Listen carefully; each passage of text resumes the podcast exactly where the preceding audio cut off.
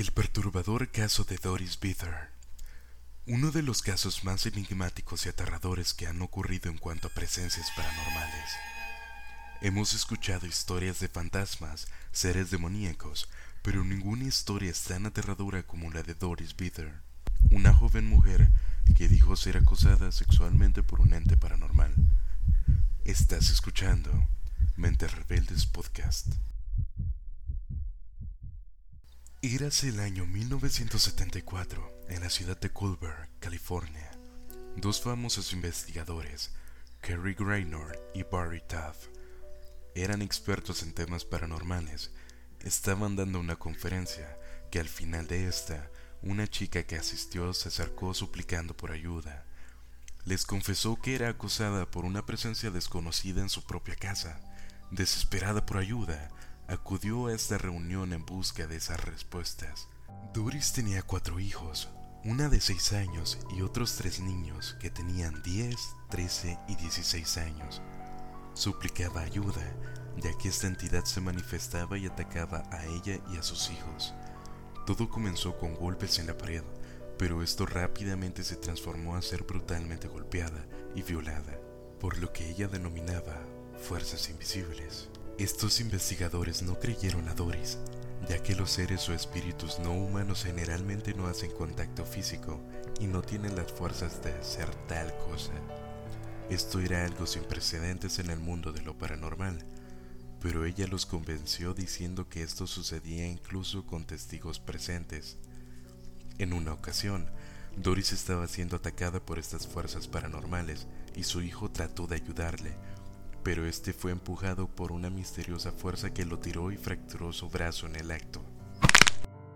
Durante su primera visita, ambos pudieron darse cuenta de cómo las luces se ponían a parpadear sin explicación alguna. Más tarde, entrevistaron al hijo mayor de Doris, pero todo comenzó a caer. Ollas y sartenes, gabinetes y estantes comenzaron a abrirse sin nadie haberlos tocado. Estos investigadores quisieron fotografiar los sucesos, pero su cámara Polaroid dejó de funcionar y todas las fotos tomadas salieron en un uniforme color blanco. Sacaron a Doris de la casa y como por arte de magia, las actividades paranormales cesaron y la cámara comenzó a funcionar. La investigación duró 10 semanas. Doris compartió más información sobre estos encuentros. Los investigadores a pesar de su incredibilidad, pudieron observar por el reflejo de las luces a un ser con silueta de gran tamaño. Doris comenzó a maldecir y algo comenzó a manifestarse. Una niebla verdosa comenzó a formarse. Esta crecía hasta convertirse en un cuerpo inmenso, una entidad masculina sin rostro. Ante tal fenómeno, uno de los investigadores se desmayó. Como en la ocasión anterior, las cámaras comenzaron a fallar y no pudo registrarse el suceso. Solo se tomó una fotografía con un arco de luz encima de Doris, fotografía la cual fue puesta a prueba ante expertos en la manipulación de imágenes. Pero estos no podían encontrar nada fuera de lo normal y comprobaron que no había sido modificada. Este fue el testimonio de uno de los investigadores. Aquella noche, decidimos hacer una sesión en la recámara le dije al ente que si de verdad estaba allí, que se manifestara. Y entonces una luz blanca salió de uno de los muros y fue hasta el centro del dormitorio. Entonces comenzó a girar y a expandirse. Nueve fotógrafos profesionales estaban con nosotros, capturando imágenes desde cada ángulo. Era increíble, aquella cosa estaba flotando en el centro de la habitación y era dimensional. Las cámaras captaron arcos de luz, pero nosotros vimos esferas luminosas, una de color verde amarillento y las otras dos blancas. Al final de estas diez semanas, los investigadores le aconsejaron mudarse a Texas con su familia, esperando que abandonar su casa fuera la clave para que estos ataques cesaran. Pero esto no solo no sucedió, sino que cada agresión se volvió más salvaje Parecía como que si el ente hubiera seguido a Doris hasta su nuevo domicilio. Habiendo pasado por tanto, los investigadores decidieron mandar a Doris a la Universidad de California, donde, en mitad del laboratorio, se le construyó un apartamento con paredes de vidrio, en el cual ella estuvo bajo constante vigilancia con cámaras de seguridad y distintos especialistas.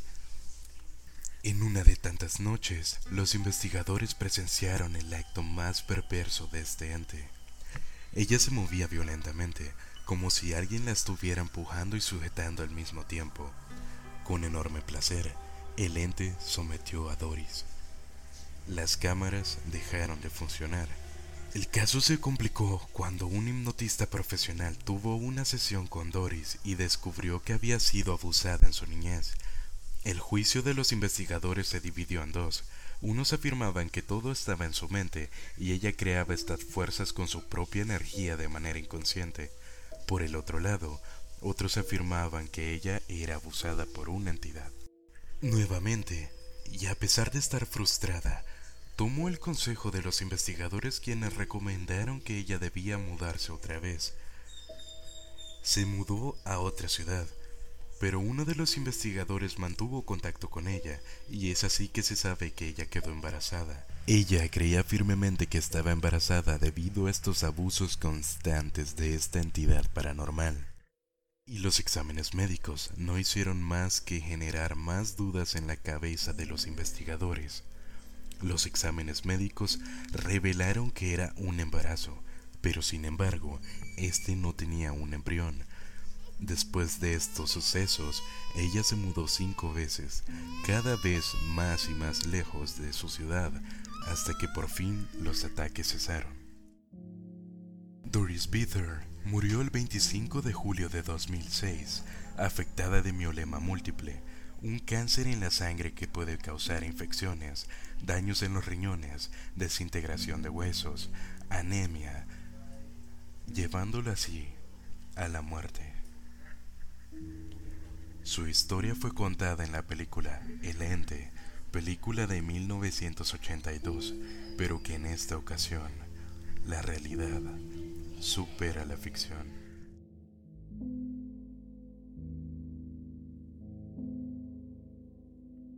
¿Crees que Doris realmente fue abusada por un ente de otra dimensión? ¿O todo era un producto de su imaginación? Gracias por escuchar. Mentes rebeldes.